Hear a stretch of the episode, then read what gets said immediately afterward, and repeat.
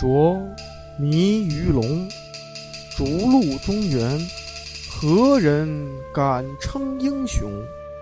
往事飘然去，荆楚犹在，空留山色笑谈中。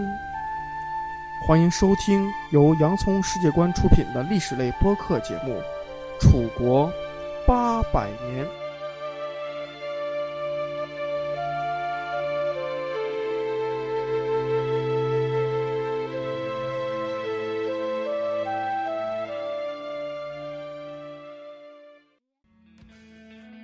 如果你想以其他方式关注洋葱世界观，除了荔枝 FM，大家还可以在苹果的 Podcast 上找到我们。欢迎大家的关注、留言和点赞。另外，大家还可以在微博和微信上搜索“洋葱公司 INC” 来加入我们，期待您的关注。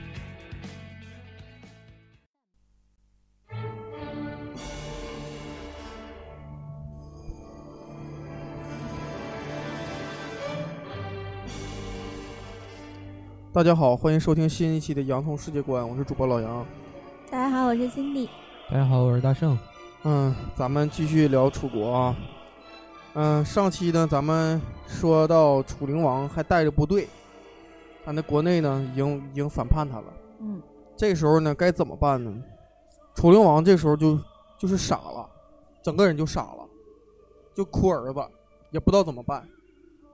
他呢这个时候呢带着部队呢就走的非常慢，往回往回回救援的非常非常的慢。嗯，这个时候呢就看出了那个熊弃疾这个人啊，非常非常有城府。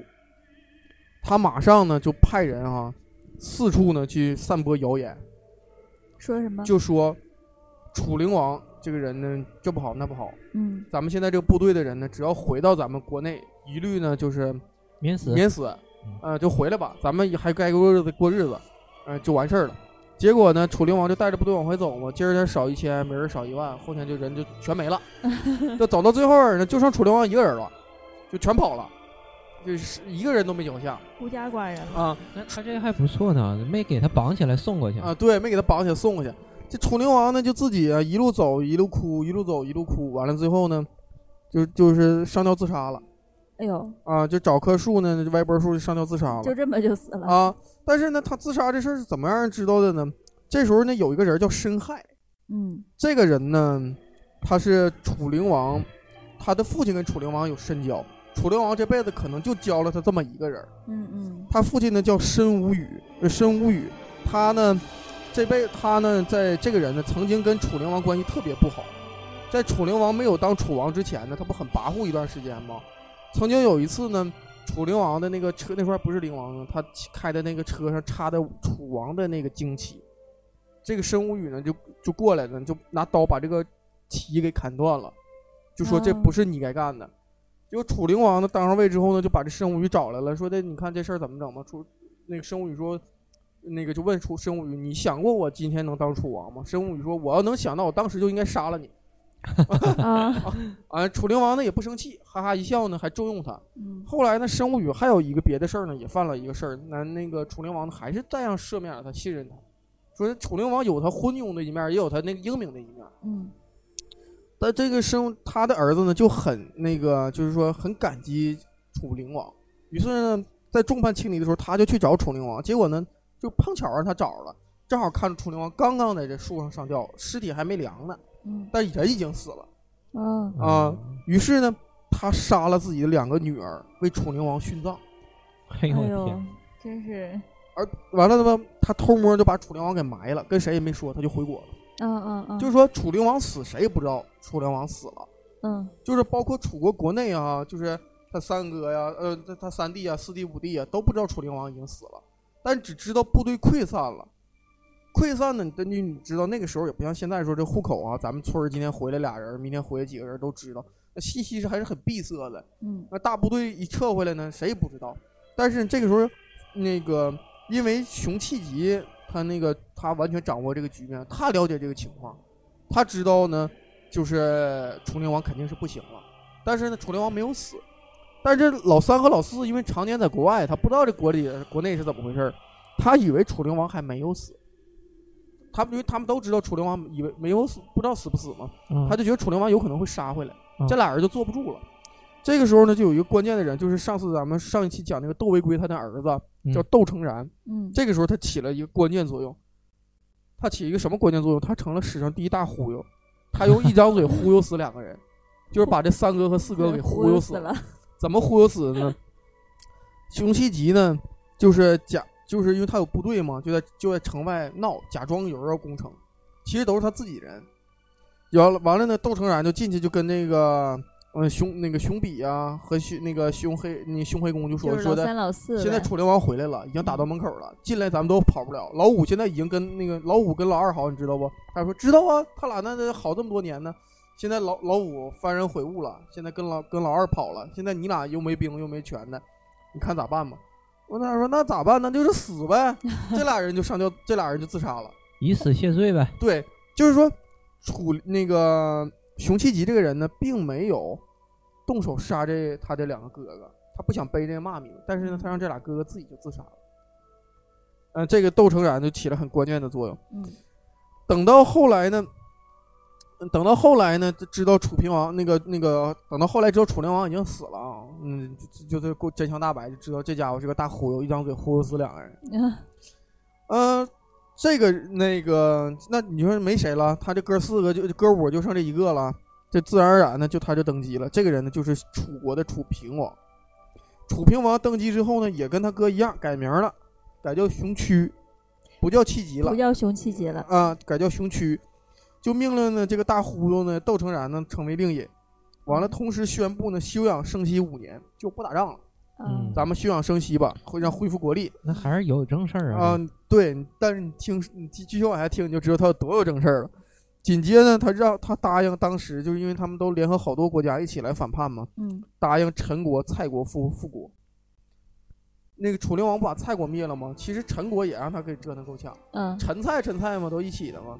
啊，陈国也复国了，同时呢，就派那个各位那个各位那个那个使臣呢，就让各各方诸国进行修好。可能咱们大家呢听到这儿呢，有一点其实挺挺奇怪。咱们之前都一直讲的是楚国和晋国打，晋楚国和晋国打呢。这时候楚国在楚灵王的时候都乱成这样了，晋国为什么不打他呢？是正因为说这个时候晋国也乱了。三家分晋的时候，晋国这时候怎么乱了呢？晋国的那个那个王族和他的士大夫们就开始争权了。他那个三家分晋的时候那个，其实不只是三家，好多家一起分的晋。这个这个时候晋国因为有内乱，就没有去功夫去打楚国。而且这时候你要知道，齐国呢，就这几个大国呢，齐国也有乱。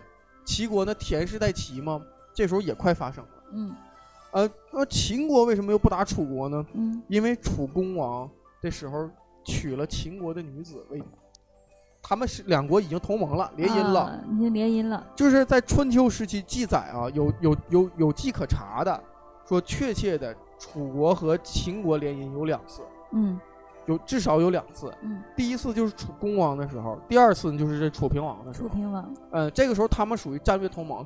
这个时候的晋国实在太强大了，这两个国家必须得联合起来。嗯这个是这个就是这个时候的国内国外的局势哈。嗯这个窦成然呢，就不是什么好人。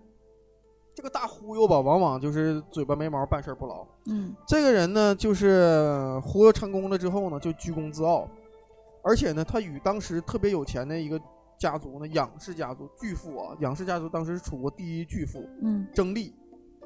完了呢，平王这个时候呢，就杀了窦成然，同时灭了这个仰氏家族。哦，就是说，既把他这个大忽悠杀了，又把这个最有钱的那个国那个人杀了，嗯那个家族给灭了，把他钱抢过来。同时呢，他呢，你看杀了这个功臣嘛，同时还让窦成然的儿子窦帅呢为允公，同时还恢复了他们窦氏家族的那些那个赏益。也就是说，我打一巴掌给一甜枣，我杀你爹是因为你爹太跋扈了，嗯居居功自傲，有点专权，那个恃宠而骄，功高震主。嗯，嗯，但是呢，我对你们道士家族呢，还还是那个挺还是挺够意思的，够意思的。啊就是说打一巴掌给一甜枣吧。但是啊，这个时候的楚平王啊，可比楚灵王更厉害。嗯，怎么厉害呢？据史记记载，他比楚灵王更贪婪，更奢靡。因为楚灵王修的那些东西，他得享受啊。他要想享受，他他不可能。你说那么大的一个宫殿，维持养人还得多少人呢？这个开支都很大，所以他也很奢侈。嗯，他并不比灵王差，只不过灵王作的厉害。他都做什么了？他呢？他呢？就是说也很，就是比他就是花钱呗，赏那个奢靡，就是这样的。但是他废除了那个巫音啊，这个事儿倒是倒是好事儿。他呢，就是是那个遵从他父亲那个联秦的那个政策。这个时候，他有一个太子，他要去给太子呢娶这个秦国的那个女子进行联姻。他呢任命呢那个那个那个武举呢就是为太傅，费无忌呢为那个为少傅啊，不武奢为太傅，费无极呢为少傅。这俩人呢好像很出名，费无忌呢也叫费无极，是不是有两种写法？这两个人都当太子的老师，但是太子呢只跟那个武奢好，而不跟费无极好。费无极呢这个人就很那个，就很嫉妒他，就很嫉妒他。这个时候正好呢要娶秦国的女子呢，就派费无极去当使臣，上那个秦国去提亲去了。这时候呢费无极呢就就对太子很不满，就看到了那个秦国这个女的非常漂亮，于是呢他就动了个歪心思，他把那个女的带回来之后呢，极力劝楚平王呢娶秦国女子。就是这样的话呢，就能离间他们父子了。这个楚平王一看呢，哎，这秦国这女子确实挺漂亮，就把她娶了。娶了之后呢，嗯，这个太子呢，他的太子呢叫太子建，他的母太子建的母亲呢是蔡国人，是蔡国的女的。那个费无极呢去楚国提亲呢，拿回来那个这个娶回来这个楚平王自娶这个女的，后来又生了一个儿子，叫做仁。这个人后来也当了楚王，咱们再卖一关子，他也当了楚王。他家可能比那六味地黄丸那个家族好像更狠啊。这，嗯，于是呢，平王六年的时候呢，楚平王呢就听从了费无极的建议，让太子建呢去镇守城府。完了呢，就把太子支开了，就为让他的父子之间产生距离。嗯，同时呢，就诬告呢。那个那个诬告武奢，说他那个武奢呢，那个怂恿太子谋反。楚平王就把这个武奢呢就关起来了。完了，同时呢，就是就去派他那个派那个司马奋阳去杀太子建。这司马奋阳呢，就是一个很忠厚的一个人，他呢就赶紧呢走的特别慢，他赶紧马上派人呢就告诉太子建说：“你爹要杀他，你赶紧跑。”这太子建呢就跑了，就跑到了宋国，就先跑到了宋国。因为这个派去杀杀自己儿子是楚平王下的令，只跟他说，只有他知道。如果消息呢泄露了呢，就只能是他泄露了。于是呢，楚平王就把他逮回来，就说：“呢这事儿你知我知，没有第三个人知道。你能告诉告诉我太子怎么知道的信儿吗？”嗯。完了，汾阳就说：“说没错，是我告诉的。说那你为啥这样啊？他说你当年曾经告诉我要忠于太子，也忠于你。”那所以呢，我必须得那个得忠于太子，我得告诉太子这事儿。他说：“那你忠于太子又忠于我，你怎么有脸回来呀？”他说：“因为我是你，我得忠于你，我得回来复命。你哪怕现在杀了我，我都认。”嗯，那楚平王一看说的得了吧，你你你还该干你的活，干你的活吧。你挺忠心的那么一个人。楚平王嘛比较糊涂，但还就是他这个糊涂是两回事儿。他对自己的儿子很糊涂，但是对治理国家来讲还并不是很糊涂。嗯，这个时候呢。费无极呢，就因为他斩草要除根，他就那个对楚平王说，怂恿楚平王杀了武奢，同时要告诉武奢呢，要把他两个儿子叫回来，要斩草除根。武奢呢有两个儿子，那个长子呢叫武尚，嗯，次子呢叫武元，嗯，这个武元呢可就是咱们著名的伍子胥了。武元呢字子胥，所以他就是著名的伍子胥。那个武奢就说说我这俩儿子呢，老大仁厚。他肯定能回来，我这老二啊就不好讲了。我这老二呢，那个有勇有谋就不好说了。但是呢，你你最好就是这事儿就拉倒，要不然呢，将来楚国灭国一定就是我这个老二儿子，就是我这个那伍子胥干的。楚庄王说：“别吹牛逼了，我怕谁呀？”就就那个就找人把他俩找回来。果然呢，那那个伍子胥就跑了。完了，武尚回来，武尚呢和他爹就被杀了，就被楚庄王杀了。嗯。这个这时候咱们就要讲讲伍子胥这个人了啊！我看到一个说法说伍子胥这个人也是个奇人，怎么奇呢？说是他有三宝，哪三宝呢？说是第一，说是他头发是中空的，中空，对，说他头发是空心儿的，就跟北极熊那个毛似的，是空的。那个 板儿类嗯，这啊个说过啊之之前也有人啊，说他板儿类，还有一个呢就是，像鸽子一样的，不是，就是他肋骨是连着的对，那那个鸟鸽子不就是鸟类不就是那样的吗？啊，是吗？真不知道这个 我忘了，啊。还有一个是什么呢？据说咱们这牙不是一颗一颗的吗？嗯，他那牙是连成一片的，一颗牙，就是他拔牙拔一颗，满口牙就没有他就是个怪胎是啊吗？。对，往往就是说，当时的人认为说，长成这样的人都是圣贤对，人有、啊人有奇异骨，必有奇异能嘛。啊，对，是圣贤。啊，这个那个伍子胥呢，他并不是，咱们都知道伍子胥后来去了吴国啊，大家都知道嗯他，但他并不是马上去了吴国，嗯他先去跑到宋国去找这个太子建去了。到到了到了宋国之后，他们又去了郑国，搁郑国呢又跑到了晋国，就走了一圈儿。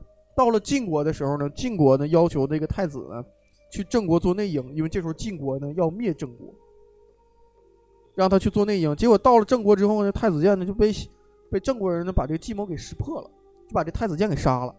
哦，啊，伍子胥呢就带着这个太子建的儿子呢，就那个米胜，嗯就跑到了吴国。这么跑到了吴国，他途中呢是经过陈国的那个韶关，都知道伍子胥过韶关一夜白头，是不是？嗯对他那个到了韶关的时候呢，因为伍子胥，你想长相哈、就就是我还看到一个记载说说伍子胥长相更奇特，说他咱们正常你看两眼之间眉骨之间距离也就是三五厘米、六七厘米那样，就算嗯挺大的。说伍子胥这个眉间距离能达到一尺，一尺，啊，说身高呢特别特别高，那快三米，有有这说法。这个比较假，是地球人。对对对，说你说这么奇怪一个人，你说要逮他不太容易了吗？嗯就是嗯那陈国本身也是楚国的属国嘛，就是遍布画像抓他嗯。结果这个时候呢，那个伍子胥过不去了，因为那个看的特别特别狠嘛，那个他就跑到那个那个那个有一有一个人呢叫东高公，就收留了他。嗯收留了他呢，就是，对，但是收留他就是让他在这儿躲着呢。伍子胥也很愁啊，说怎么能过去啊？天天愁，天天愁，一夜白头。嗯，咱都知道，一夜愁白了头发。嗯这时候东方说有招了，你就你现在这长相谁认不出来了？你就赶紧走。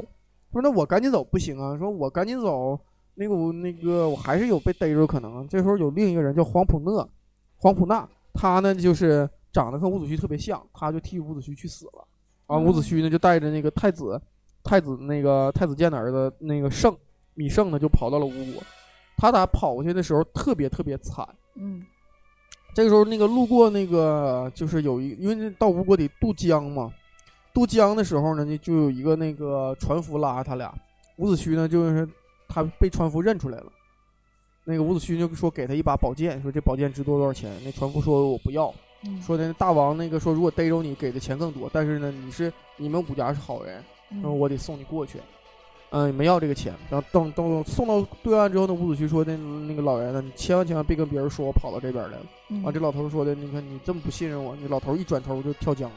哟，啊，就是自己那个就是，我我保证不会泄这露你。也算是个意识啊，，对，就投江了，嗯就这么刚毅。就这么刚。这那时候的人就这么好，就这么好，太太仗义了哈。嗯嗯嗯，那个这都是老炮儿啊，这都是老炮儿得有规矩，呃，是，呃，这个时候伍子胥呢，带着这个他这个嗯芈胜呢，就是一路乞讨到了吴国，就沿路乞讨到了吴国。这个时候，咱们有必要讲讲吴国这个这个国家到底是怎么回事儿了。因为咱们虽然讲楚啊，但这个时候吴楚之间呢是爆发战争，嗯咱们得讲讲这吴国是怎么回事儿。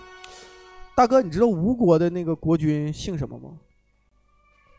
啊，这还不知道。吴国呢是周太王，就是周文王的祖父，他有三个儿子，嗯老大叫大伯，老二叫仲季，老三呢叫季历。季历有个儿子呢，就叫姬昌，哦，姬昌，就是、啊啊啊，就是那个周文王嘛。对，就是周文王。嗯、当时呢，就是说周太王呢，就因为是追封的周太王，就是他们家得了天下之后追封他啊，为周太，武武王称的那呃个称王嘛。对对对，就周朝嘛。对，追封他周太王。这周太王吧，就非常喜欢这个姬昌，就想把把这个位置传给姬昌。但是按照当时的规矩呢，应该是传大传长不传幼的，就是嗯应该应该是太伯继位的。结果这俩人呢，就是觉得就是得去孝顺，这俩人就跑了，老大和老二就跑了。啊，就是就是那个，只要你高兴，你你想怎么样就怎么样。但是其实我认为不是那么回事儿，我认为是因为姬昌太猛了，那先天眼挂的，你家想干点啥我都给你算出来了，你怎么跟他斗啊？就赶紧赶紧惹不起就跑了。这俩人就跑到了就是吴国这个地方，他们俩呢就成立了吴王。那个吴吴国泰伯就是第一任的吴王。啊，等到什么时候他们被封为吴国呢？就是等到那个武王伐纣都定鼎天下、大封诸侯的时候，突然想起来说：“哎，不对，我这那个我还有俩，我还有俩叔叔呢，呃，不是，我还有俩俩俩长辈儿，就是应该是爷爷辈儿的，是不是？那应该叫大爷、二爷。大呃，对对对对，这这这俩人哪儿去了呢？别回头他再来回来跟我争权了，嗯就派人找，结果就找着他俩了。这个时候泰伯已经死了，这个时候呢，那个那个是重用的当吴王，完了就把他们封到这儿了。他们家是姓姬的。吴嗯国的吴国是是周天子的那个嫡系。国姓。啊，是国姓。嗯嗯。呃，一直传到什么时候吴国才算有点开始起色呢？一直传了十九代，到了吴王寿梦的时候，吴国呢方强，才哦刚刚开始崛起。因为这个时候呢，有咱们之前讲过那个楚国的那个大臣那个巫臣呢归吴，帮助哦他们呢进那个造船、造车，嗯，那个那个制造武器，嗯就是这给给吴国呢提那个腾飞呢，嗯，腾飞呢带来那个很大作用的这么一个人儿。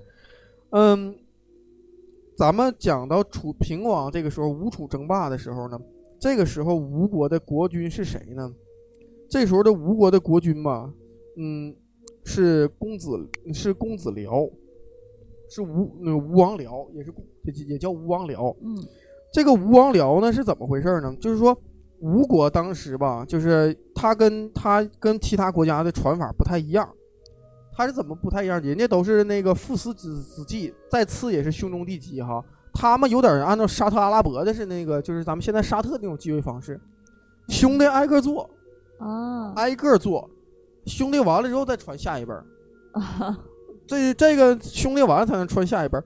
就是当时呢，那个吴国呢，就是受梦之后呢，有四个儿子，朱凡、于季、于昧、季札这四个儿子。嗯、寿梦呢是比较看好季札这个人，想让季札去继位。但是呢，就是说按照那个当时的那个那个那个说法呢，就是想让季札去继位，但季札呢不愿意做做这个吴王。于是呢，那个那个朱凡呢就开始继位，继位之后呢就往下传，就传给他的弟弟们。等到他弟弟死没了啊，这时候应该按理说应该又是季札来那个，就是说于那个第三个皇上于魏，于魏那个该该去世的时候，按理说应该季札来继位啊。季札呢，这个这时候呢还是不想当王，结果这人跑了，你知道吧？就是他不想当王就不当王，这人跑了，跑了之后他马上要死了，那那位置也得继续传。按道理讲啊，他不想当王，是不是应该从那个大哥朱凡的那个地那个儿子儿子儿子中来？嗯，对，这个人呢，就是，嗯，这个他当时有一个儿子呢，就是公子光，就是后来的吴王阖闾极光嘛，啊、叫激光啊，刺儿刺儿的激光。对，他呢，结果呢，余昧呢，他有一个儿子呢，就是吴王僚，他呢就是自己呢自立为王了，就没往下传，到这儿就断了，就是结结果公子光就很记恨呐，说按道理这事儿应该轮到我了，是不是？我都熬这么多年，应该轮着我了。结果呢，你自己自己整了，那就没办法，因为那那个，因为当时当时那个吴王僚的势力很强大，那没办法。在公元前五二六年的时候呢，楚国和吴国呢打了一场大仗，打了一场大仗，带兵的呢就是这个公子光。这个公子光呢，打打仗的时候呢打败了，其中有一条船叫做鱼黄，这艘船当时是当时可能是世界上最大的一条船。哦，这条船是整个吴国的那个象征，就类似日本的大和号一样，就这个国家的象征。结果呢，被楚国呢给俘，那个把这船给缴了。缴了之后，这激光呢就很就没办法，没脸儿啊。你说如果就说这事儿打打败仗回去无所谓，你把这个船丢了，真他回去交代不了。嗯所以没办法，他必须得把这船抢回来。他怎么抢回来的呢？他找了三个有胡子的人。然后当时咱们得说一下这个这个仪式哈，就是说楚国人呢喜欢留胡子。如果你看画像说那个屈原，你看长胡飘飘的，那正常。楚国人喜欢留胡子，吴国人呢是不留胡子的。他那个如果要想混到楚国呢，你要是那个派奸细，一看连胡子都没有，那不用想，肯定吴国人太监，啊。他呢就只能那个找了三个人特意留胡子，留了挺长时间，就潜入到那个这个这个鱼皇这个船这附近，完了呢，他喊喊鱼皇，没余黄余黄喊了三声。这时候楚国呢，就是整个就被吸引过来了，说这船里怎么回事？完了，吴国这边呢就赶紧出兵，就把这船抢回来了，就里应外合把这船抢了回来，就算他交代回来了。交代回来之后，这那个那公子光你就很郁闷了，是不是？就相当郁闷了。那你这仗没打成，皇位也没也没也不是他的，就很郁闷。这个时候呢也不受重视，他就那就找到一个地方呢，天天就算卦。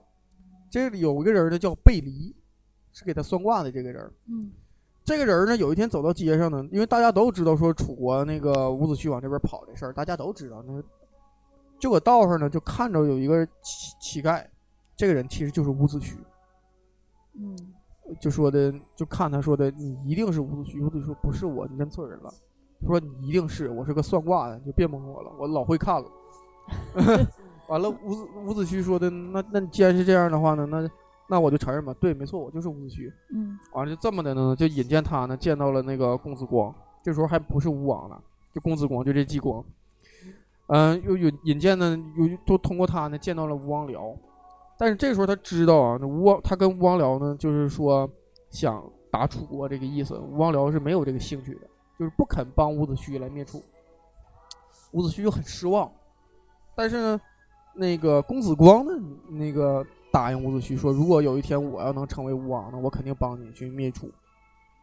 那那这个时候呢，那个伍子胥呢就介绍给了一个人儿，这个人儿很出名，就是专那个专诸，嗯，把专诸介绍给了那个刺客刺客，介绍给他这个人呢本身是一个那个做饭的还是杀杀杀猪的，反正就是大约是这么一个他人。他那什么，他是厨子，他做鱼，嗯，对，完了呢就把他介绍给了那个介绍给了公子光，这个公子光呢待他就跟自己一样。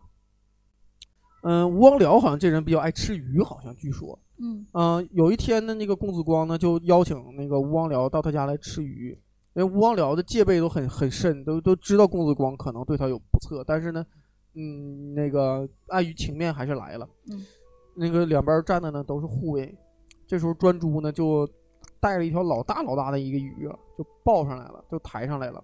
抬上来之后呢，因为这要做鱼嘛，就把这个就是那个手伸到鱼搁鱼肚子里拿出了一把剑。嗯，这把剑呢，就一次刺到那个吴王僚，就把吴王僚杀了。这是一把名剑。啊、而且那个吴王，而且这个时候呢，专诸呢也被两边的侍卫呢也给杀死了。嗯，这把剑呢就叫做鱼肠。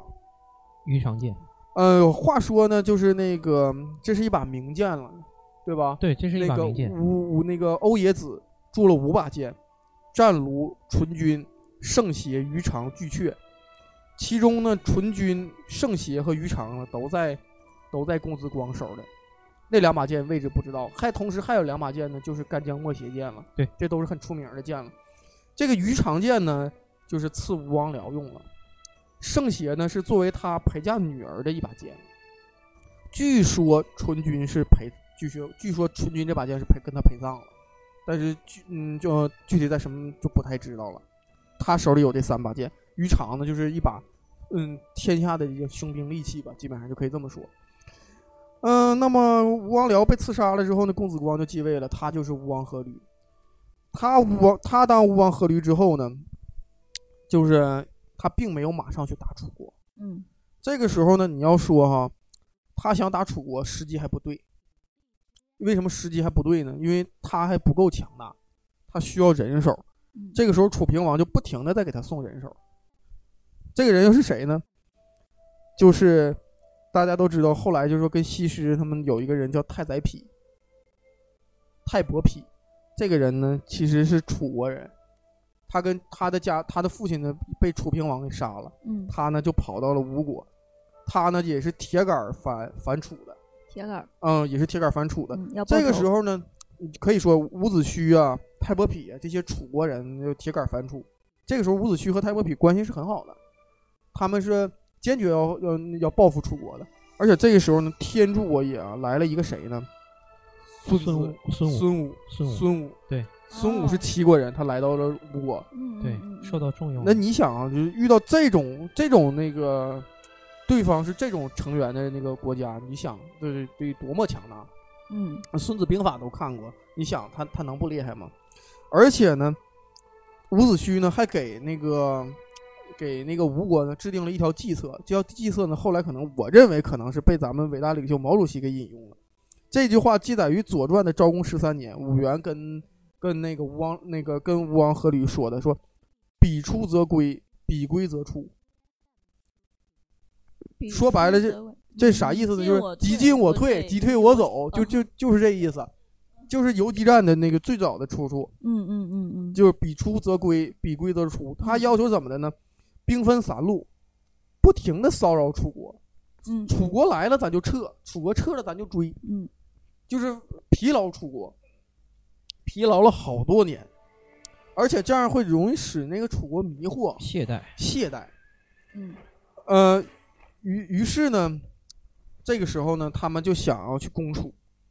第一次去攻楚呢，打了一段时间，完了，孙武说呢，那个孙子说不行，咱们还得撤，咱们这次灭不了楚国。他们就撤了回去，撤了回去呢，还继续使用的这种骚扰的骚扰的办法去骚扰楚国。这个楚国呢就很很闹心，很疲于奔命。这个时候呢，还得说呢，也赖楚平王。继续给继续给吴国那个施加好施加帮手，接着作呗，接着作。嗯，怎么作的呢？是楚国呢跟蔡国还有唐国关系不好了。怎么不好的呢？是因为楚平王呢，他当时任用的一个人叫囊瓦，这个人呢是非常非常贪婪的。按照道理呢，没就是他们这两个国家的国王呢，要经常呢给那个楚国进行那个进贡。嗯嗯嗯结果呢，进贡的这个那个这个时候呢，就是先要经过这些大臣的审嘛。那个那个蔡侯呢，有一块玉特别好，还有一个有一身球球衣特别漂亮。嗯这囊瓦就想据为己有，就不想让他给给楚王。结果呢，这个最后后来实在受不了，因为你要老不进贡的话呢，楚国是有权利去打他的。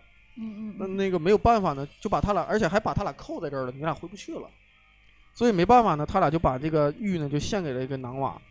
那个，而且呢，韩国的国君呢也也有也有一两匹非常美的马，千里马很出名，叫做那个素爽，也是名马。这囊瓦呢也喜欢这两匹马，完没办法，一看蔡国也这样了呢，韩国这个国君呢也把这马呢这马呢就给了这个人。那个时候国君就是国家都那么穷嘛，就是因为一块玉啊什么就呃，那个那个不是这个东西是有象征意义的。国宝啊嗯、因为你接着接着听你就知道了。嗯嗯这个时候，蔡国这个国君呢，就回去的时候呢，就是这个，就因为他被扣住了嘛，只要把东西献出来，他才被放出来。嗯嗯嗯放回去渡河的时候，他就在江边沉了一块玉，他发誓永不永不来朝楚，说如果有人愿意助我那个灭楚，我我愿意付出我所有。嗯嗯这个时候呢，吴国呢就联系了蔡国和唐国，来要求那个帮助，就是那个帮助他们来来攻打楚国。也就是说，这个时候楚平王把他的所有的敌人都准备好了，来吧，来吧，这个时候可以打了。楚平王呢运气比较好，他没赶上这几个国家打他，他就已经先死了。哦但是呢，就报应到他儿子手里了。他儿子就是楚昭王。嗯于是呢，他们呢在之前呢先做了一次舆论，在公元前五零六年，就是昭王十年的时候，吴国呢召唤了谁呢？晋国、齐国、鲁国、宋国、蔡国、魏国、陈国、郑国、许国、曹国等十八国商量伐楚。就是这个世界上除了秦国以外，所有人都都要打他，好样的。好样的。但是就是因为人太多了，这事儿没商量成。对，对人人越多越不好打嘛。对，但是这时候呢，蔡那个蔡国和唐国呢就知道说的，吴国是真心想要灭楚了。对于是呢，就答应说给吴国呢作为补给，因为吴国要打楚国，楚国毕竟是一个幅员非常大的一个国家，那个吴国得深入他的险境。对，得得纵深，而且呢，咱知道吴国还是水战比较厉害的，陆战并不强大。虽然说呢，他的兵车呢在乌臣的教导下呢也很厉害，但是你要知道，那毕竟还是很远的，嗯，他还是不太方便的。于是呢，就是靠这两个国家进行补给。他是怎么打楚国的呢？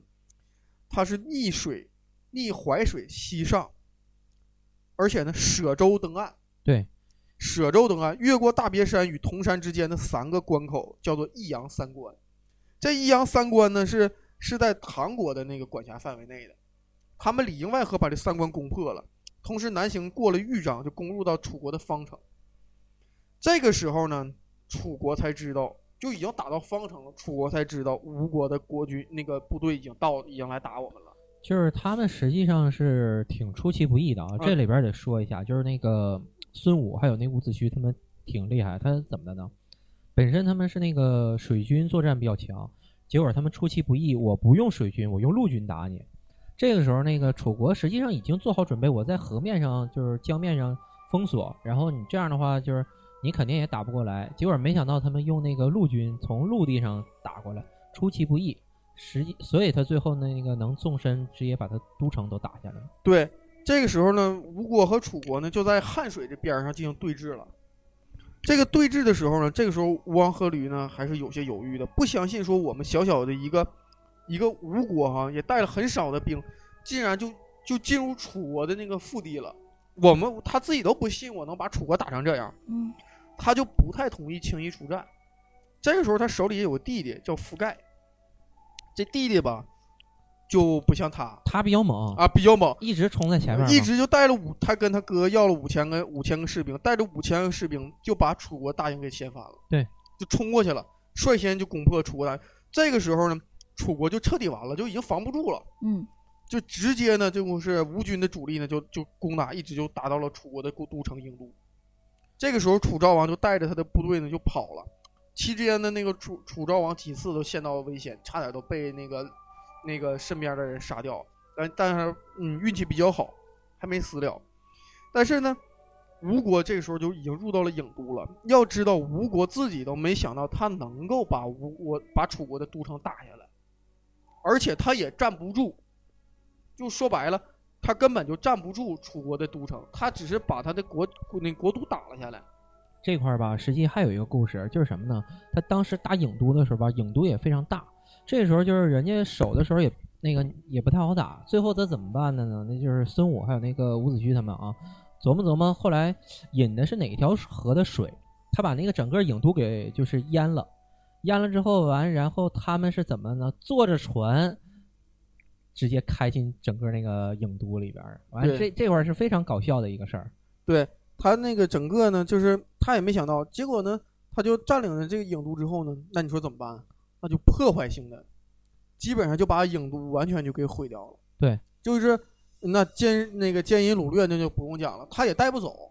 嗯，他本身他也带不走什么东西，那就全砸了。但是他最后应该是把那个就是楚平王那个搜刮的那些民脂民膏什么的，他把那些带走了。对，但是他带走那些的时候，我记得好像有一个呃古迹上面也写嘛，就当时的那个吴王阖闾，以及就是那个孙武、伍子胥他们这帮人看到楚平王搜刮的这些民脂民膏，他们也惊呆了。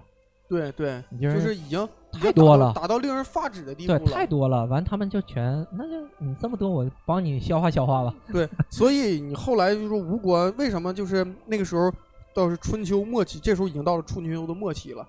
说为什么那时候吴国这么强？就是甚至有人说这吴王阖闾都甚至可能是春秋五霸，是不是？对，就这个为什么这么强，也跟这个国楚国给他们的这个这一次那战争补给有很大关系。伍子胥这个时候就干了一件非常不地道的事儿了，那就是鞭鞭尸。这好像可能是历史上记载鞭尸第一人吧？应该是吧？哎，我想知道伍子胥鞭尸是用软鞭打的还是用硬鞭打？我估计是荆条，应该是硬鞭。对，应该是硬鞭。那时候应该那个皮质的。因为记记载的是把楚平王的尸体打的是骨断肉烂。哎呦，打了三百鞭，挫骨扬灰。挫骨扬灰，把头颅割下来，还把眼睛眼睛扎掉，就说你有眼无珠。信信人谗言，也就是说楚平王呢下场老惨老惨了。对，那个但伍子胥这事儿做的有点呃，就连就连说一向哈，就是说评价历史很客观的太史公司马迁都说这事儿有点太过了。对，伍子胥这事儿做的确实过，有点过了。呃，但即使这样呢，伍子胥仍然没有那个没有消气儿。那基本上就是能在楚国干的所有坏事儿，比如说那个楚昭王的夫人呐、嫔妃呀，就全都被他们掳走了，就是报复性极强，嗯而且纷纷窜迁窜入那各种那个有有钱的跟他家以前不好的那个家族的家里头，多大的仇恨啊！是，一顿霍霍。嗯这个时候呢，那个咱们就要讲到一个人叫申包胥。这个申包胥呢，以前是那个是跟伍子胥是好朋友，铁哥们儿。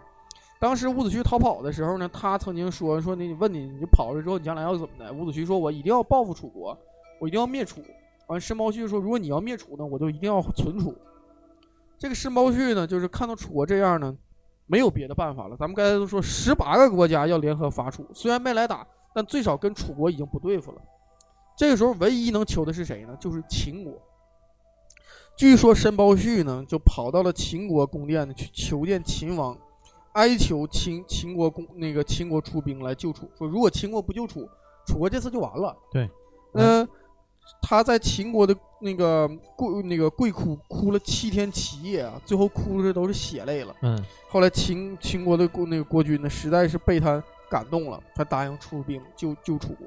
嗯嗯，而且这个时候你要知道一件事儿哈，就是其实按道理来讲，这个时候吴国呢还是占有很大的优势的，因为他毕竟呢，他占领了那个占领了楚国的国都，而且有蔡国和唐国一些那个国家的那个补给支持，支持，嗯。他完全说长期占有不敢说，那最低起码这时候撤倒不用撤，但是这时候吴国内部出事儿了。嗯。吴国被谁出事儿了呢？就是咱们之前讲的那个他那个弟弟夫那个贼虎的那个覆盖，他啊他回到吴国，因为呢他这个跟他哥不太合，他哥呢批评了他，嗯，他就跑回吴国，结果他回吴国自立为王了。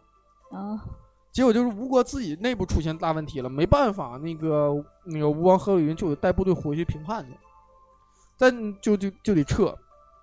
这商议是否退兵的时候呢，这个时候已经是这年的六月份了，而且这时候已经知道申包胥呢以秦国呢派遣了四万援军来救楚。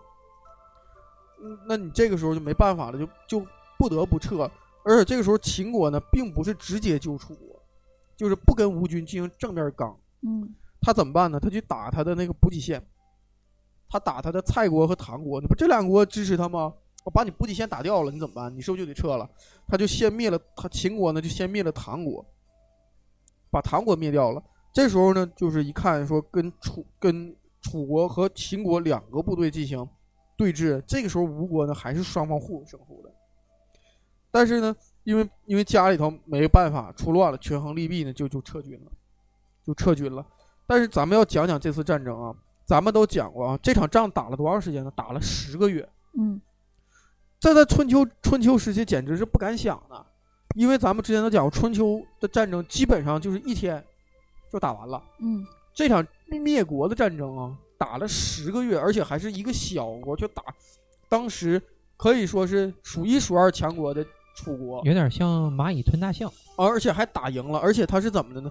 舍弃了舍弃了他自己优势的水军，而且呢，他要以步军对车军。那时候打仗都是对车车军对车军的，车对车，将对将。他用步军打打车军，而且还打赢了，而且长途奔袭，还是以少打多，就足以见得说这个时候的吴国有多么的强大，也可以说明这个时候的楚国被楚灵王和楚平王这俩作死的哥俩霍霍成什么样了，就是人心背离呀、嗯对吧？人心背离，如果那个人心归一，他绝对不可能说最低起码说没有补给线，最低起码全民皆兵，他就那么点人，他受不了。那个关键他还遇到了兵仙啊，呃啊对呃兵圣，兵圣孙武，那真是没没有办法。这这个太没招了。你觉得那个就是什么呢？千军易得，一将难求吗？对，这个时候呢，就是楚国呢，就是可以说是第一次哈，就是遭遇了最大的一次灾难，可能直到他灭国之前都没受过这么大委这么大委屈，从来没有过的。基本上就是这回之后就一蹶不振了。对，就是从这一次之后呢，就是彻底伤了元气了。而且他这个国都啊，他经营了很，这个国都经营了上百年，就这么被人被人完掉了。所以呢，楚国就没办法，这国都已经不能用了。等到后来楚昭王回来的时候，就迁都了，嗯，但是他建了一个国都，还叫郢。还叫郢。楚国人还叫郢，就是任何一个国都都叫郢。他这次的国都呢，就叫就是咱们一般都称为他灾郢，他就是还叫郢的一个国都。嗯、楚可以说楚灵王、楚平王这哥俩呢，把那个把楚国祸成这样。其实咱们还有一点没提哈，就是这个楚平王上位了之后，把他大哥、二哥、三哥、四哥所有的儿子几乎能杀的全杀了。那必须啊，就是他们他们是他上面四个哥哥的家族基本绝后了，除非有跑出去的，跑到其他国家的，剩下的全都被他干掉了。也就是说，楚公王留下来这五个儿子，就是自己窝里斗。楚康王十五年，楚平王十二年，那个不是不是，楚灵王十二年，楚平王呢又又不几年，就说这将近几十年的时间，楚国就就已经彻底完蛋了，就被霍霍的不行不行的了。内耗啊，内耗，死于内耗。而且呢，楚国呢，咱们说啊，有些故事还没讲完，这冤冤相报何时了呢？一直聊不了。咱们不之前有讲过，说武元就伍子胥带到带到吴国一个那个他的那个太子建的儿子叫叫做米胜吗？嗯嗯这个人呢，后来就是就是说吴吴国那个吴国和越国打仗，不吴国被越国灭了吗？对。后来这个人还回到了楚国。呃，楚昭王这个人呢，你看跟他爹不一样，他爹对手足是很很很狠的哈，但是那个这个楚昭王呢，对自己的兄弟特别亲，认亲，这不也是属于他兄弟吗？嗯认亲，就因为这个楚昭王认亲哈，就把这个人呢封到白县当县公，嗯叫那个史称叫做白公。这个白公，这个白宫后来在楚国又作了一回妖，嗯，他替他爹报仇，又反了楚昭王。哦 也也就是说，这个时候他他们国内就这楚公王这这几个儿子就打的打了好打了几十年，一直打到死，一直打到人都死没了还在打。嗯，冤冤相报这就何没招了，时了？这就没 没招了。你说他爹对他兄弟这么狠，他你看你可能就是反祖现象嘛，他逆他爹的性子，他对他兄弟都特别好，嗯结果他这兄弟呢，嗯，也没给他面子，还是给他反叛了。嗯这个时候咱们就要讲一下啊，这个时候呢就已经到了春秋的晚年末年了。嗯关于春秋到哪年截止啊，有好有三种说法。一般主流的观点呢，认为是公元前四七五年到或者公元前四七六年。开始呢没有争议，是公元前七七零年。呃，那个武王伐纣没有争议的，公元前七七零年。嗯、那个末那个结束呢，第一种说法，这个四七五和四七六年呢是哪儿呢？是司马迁在《春秋纪年表》里头写写的。而咱们讲春秋呢，是是那个来历呢，不是孔子来的吗？孔子规定的那个在春秋纪年最后一年是公元前四零三年，啊、不是四零三年，我记错了，那个是比这个还能还能晚一点儿。嗯，还有一种说法是谁呢？说司马迁那个司马光写的《资资治通鉴》，《资治通鉴》开篇呢就是从战国开始写，它开头呢是公元前四零三年。那嗯差挺多年呢啊，，差挺多年。但是，一般主流的思想呢，认为是四七五或者四七六年。应该是以哪个事件为呃，一般都是以三家分，就是说三家分晋，三家分晋之后，国没了之后出现嗯晋国没了之后呢，还不是标志，是以周天子册封正式册封赵、魏、韩三家为诸侯为标志。嗯而而且这期间呢，田氏还带了齐。公好像是公元前四八六年吧，我记不太准这个数了。田氏还带了齐，也就是说田田氏那田常篡了那个齐国的姜姜姓的那个国，他成了齐国的国君。嗯这个时候呢，就进入了从春秋跨入了战国时期，哇，终于到终于到了战国时期了。战国时期呢，其实楚国呢就不如春秋时期精彩。春秋时期楚国就是绝对响当当的舞台上的男主角或者或者男二号，但是战国战国时期呢，那响当当的嗯一男一号那就是秦国了。嗯那么呢，秦国为什么在春秋的时候，虽然不能说是默默无名吧，但至少不是顶尖强国？怎么到了战国之后，他就一跃成为了顶尖强国呢？嗯这跟商鞅变法有很大的关系。这个时候就就出现了各国都出现了一个思潮，叫做变法的思潮。当然了，最早变法的呢，并不是商鞅，嗯最早变法的呢是魏国，魏国最早变的法大魏小魏，啊。大魏小战国就那一个魏啊。哦，那个那个那个那个魏国啊，归那个大魏大魏嗯，啊，不是小魏，那个他他那因为魏国分两个嘛，一个是那个八千女鬼的那个，就是那个曹操那个魏，啊。还有一个就是尾声的魏嘛，啊，那曹操那个魏，嗯，这个魏国呢先变的法。当然了，咱们楚国呢也变了法。这个人呢就是吴起变法。对，嗯、咱们呢下一期呢就要讲，吴起变法吴起变法。很精彩。嗯，甚至呢咱们呢展开讲一讲，讲一讲当时那个主流的一些观点，以及各国家变法的情况嗯，以及呢咱们穿越一下，讲一讲后代的人一些变法的这些人和事儿。